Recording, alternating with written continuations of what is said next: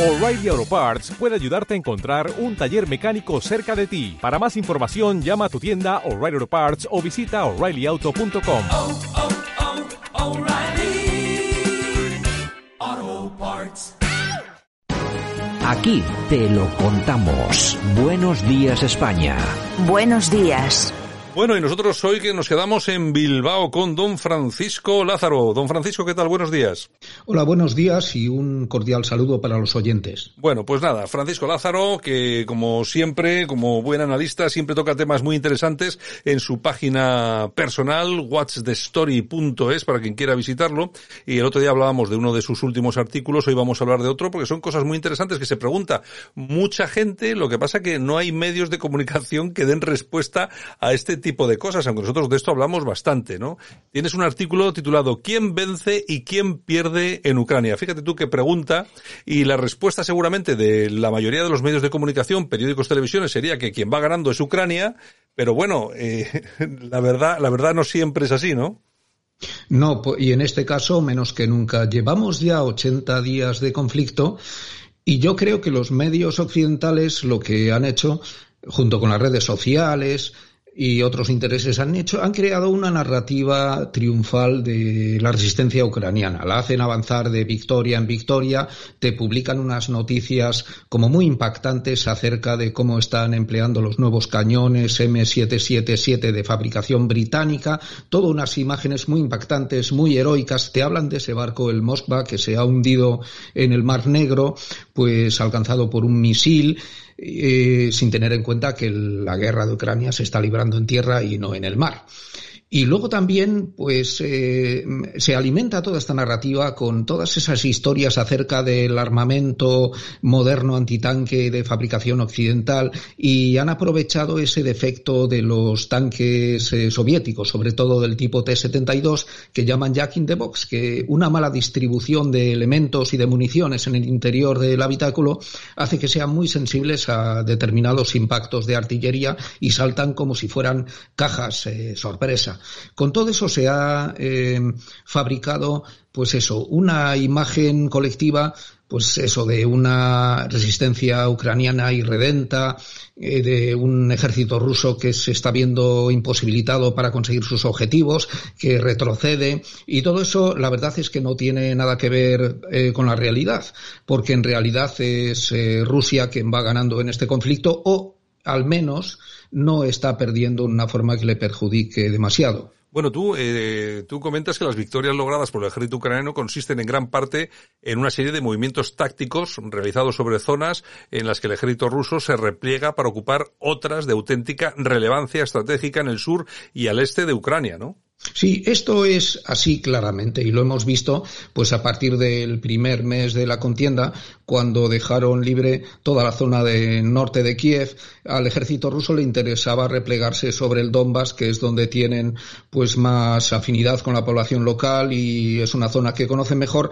Los ucranianos lo que hacen es volver a ocupar las zonas que han dejado el ejército ruso libres por motivos eh, de estrategia general y entonces eh, eh, alimentadas por todas esas imágenes de tanques destruidos, lo que hacen es mm, proporcionar o alimentar, generar el mito de un avance eh, imparable de reconquista de las tropas ucranianas. Pero esto en gran parte es también eh, muy, muy ilusorio. Esto eh, no es así. En realidad es Rusia quien tiene una posición fuerte dentro de la guerra de Ucrania y lo demás pues es es eh, simplemente una, una fabricación de los medios. Bueno, la última ha sido la rendición de los paramilitares ucranianos en Azovstal. Ha sido un jarro de agua fría en toda regla, ¿no?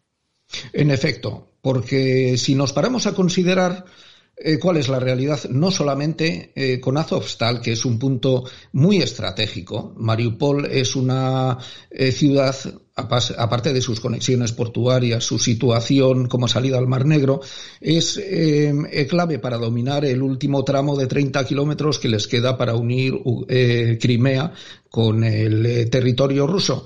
Es un punto vital, estratégico, en, que decide sobre el curso de la guerra en, en, todo el sur del país. Pero es que no solamente es eso, es también pues la ocupación del Donbass y la misma Crimea, que tienen ya tomada desde hace más de ocho años. Es decir, si nos podemos a considerar el cuadro general, no solamente lo que nos cuentan los medios y los retazos que te ofrecen aquí y allá, nos encontramos con un panorama que claramente es muy favorable al ocupante ruso. En la mejor de las opciones parece ser que lo único que, que, queda para Ucrania es un escenario de paz negociada y neutralidad, ¿no? En efecto, pero no solamente para Ucrania, sino también para todas las partes implicadas, porque a cada cual le gustaría llevarse la vaca para su prado, como decimos aquí normalmente, pero eh, si no se puede, siempre hay una serie de, eh, de situaciones, un escenario en el cual pues todas las partes implicadas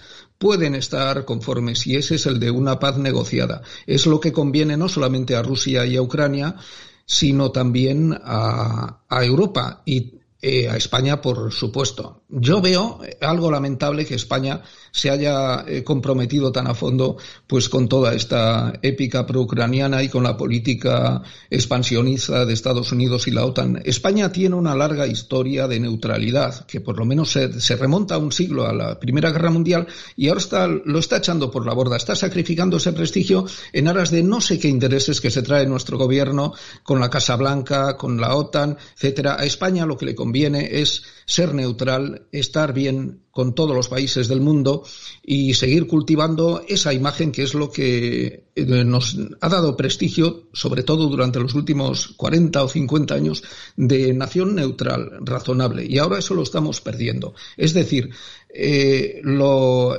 conveniente sería volver a eso, a un escenario de neutralidad que es lo que permitiría eh, recuperar un, un, cauce honorable, sensato y racional para todas las partes implicadas, también para la Unión Europea. Bueno, lo que hemos defendido aquí siempre, que es la neutralidad, no sabemos, todavía no nos explicamos cómo nos han metido en este jaleo y atención que si va más puede ser pues muy doloroso porque nos pone en el punto de mira eh, ruso, que a nadie le parezca una broma porque la cosa si se complica se puede complicar de verdad.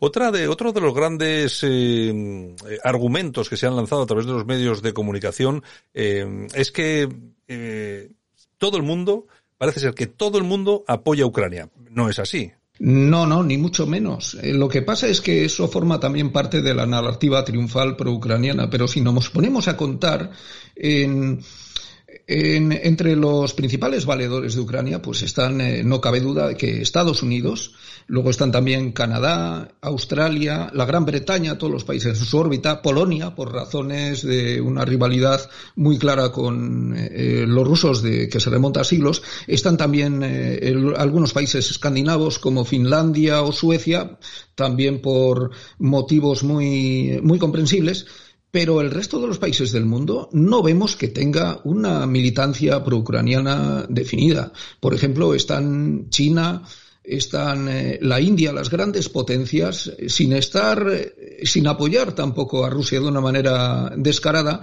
lo que hacen es abogar por la neutralidad o por, un, o por una solución negociada. Israel lo mismo, Israel no puede comprometerse en esto, pues por razones que también serían prolijas de explicar. Y Sudamérica ya, ni te cuento, allí cada vez que Estados Unidos experimenta un retroceso, lo que hacen es y, y bromas. O sea, el mundo no está a favor de Ucrania. Bueno, y otro de los temas, eh, Francisco, era el de las sanciones económicas. Parece ser que íbamos a poder con Rusia, íbamos a doblegar al oso, pero la cuestión es que no hay más que mirar el rublo para darse cuenta de que la cosa no funciona como nos habían dicho, ¿no?